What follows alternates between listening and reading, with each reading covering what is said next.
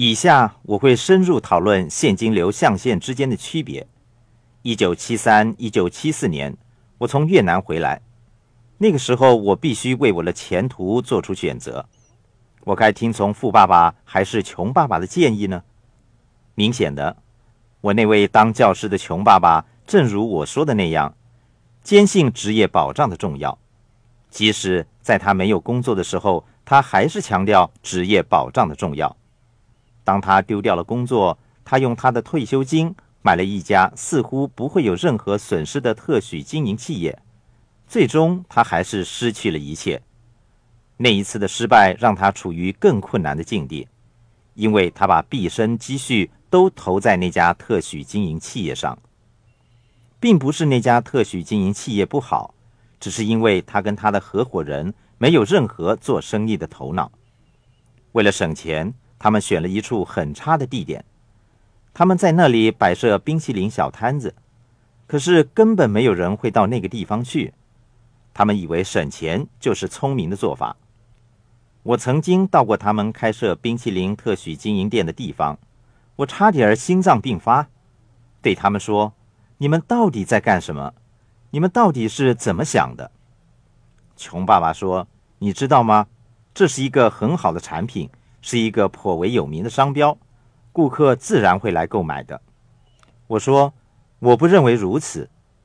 冰淇淋是一种即兴购买的东西，行经冰淇淋摊子的时候才会购买。我并不认为人们为了吃冰淇淋而特地驱车前来购买，因此我的穷爸爸失去了一切。我想这是由于他长期处于象限的左侧，深受工作或职业保障的影响所致。象限的右侧是属于财务自由的，职业保障和财务自由两种截然不同的思想在我脑海中反复出现。我首先要知道，我想得到的究竟是什么？我想得到的是职业保障还是财务自由呢？把象限左侧的 E 和 S 与右侧的 B 和 I 相比，其中一个问题是，大部分 E 和 S 象限的人。为了金钱而工作。我曾经提到，人的体力是有限度的，每个人每天都只有那么多的时间，你能够做到的就只有那么多。你完成了今天的工作，明天你还得再来干活，明天的明天也是如此。有些人为了超越他人而做两三份的工作，可是这里头没有发挥到任何杠杆作用。比率还是一比一，也就是说，你为了得到某个数量的金钱而付出同等数量的劳力，付出和得到的比率还是一比一。象限的右侧，也就是 B 和 I 那一边的好处是，要是你有领导和管理的技巧，别人便是为你而工作。这就是我曾经提到的使用他人的时间了。至于使用他人的金钱，当你开办了企业，当然不是开办小型汉堡摊子那么简单。你说我要开办麦当劳快餐店，投资者便会投资在你的企业上，这是非常容易的事情。如果你的构思宏大，那就更能受到投资者的欢迎。如果你的构想狭隘，即使你承诺辛勤工作，投资者也不会愿意投资的。一和 S 象限的问题就是难以找到投资者。这里说明了使用他人的时间、使用他人的金钱，以及如何让你的钱在 B 和 I 象限里为你工作。这就是所谓的杠杆作用，也就是说，以最少的付出得到最大的回报。富爸爸对我说：“你一旦学会了怎么样来建立企业，你往后要做的就是建立更多的企业。”目前，我拥有七家不同类型、由不同人管理的企业，他们发挥了最大的杠杆作用，让我创建其他不同的企业，同时让我得到最珍贵的资源，那就是时间。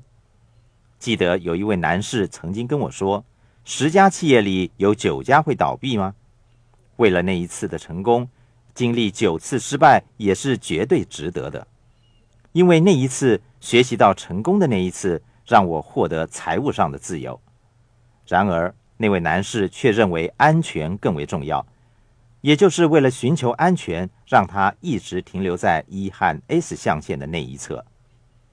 另外一个最大的分别就是税务法律是为了 B 和 I 象限的人而设的。当我听到某人抱怨说税务法律是不公平的，说这句话的人通常是雇员、小企业所有人或自由职业者。税务法律优惠了那些开办企业的人，因为他们提供就业机会。政府希望人们开办企业来创造大量的工作机会，因此为企业主提供了税收优惠刺激。在投资方面也是一样，政府为了吸引人们投资在政府发展的项目，例如房屋项目上，而提供税收优惠。房地产项目的投资如此吃香的其中一个原因。